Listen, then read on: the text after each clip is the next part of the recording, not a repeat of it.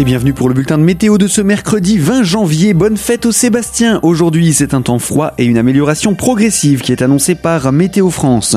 Notre ciel reste bien gris en ce mercredi matin avec quelques flocons qui voltigent encore sur les hauteurs vosgiennes.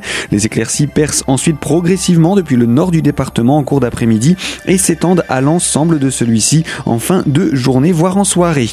Une légère bise souffle et les températures restent très hivernales. Le vent donc atteint à peine 20 km mais le mercure a du mal à décoller. Moins 3 à moins 6 degrés à l'aube, 0 même moins 1 à plus 1 degré cette fois-ci pour les maximales.